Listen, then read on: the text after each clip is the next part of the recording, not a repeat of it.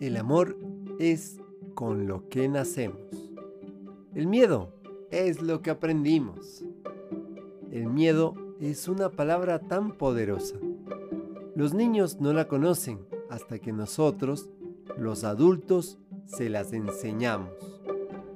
El miedo a amar, el miedo a fracasar, el miedo al que dirán y en últimas, el gran miedo a ser feliz.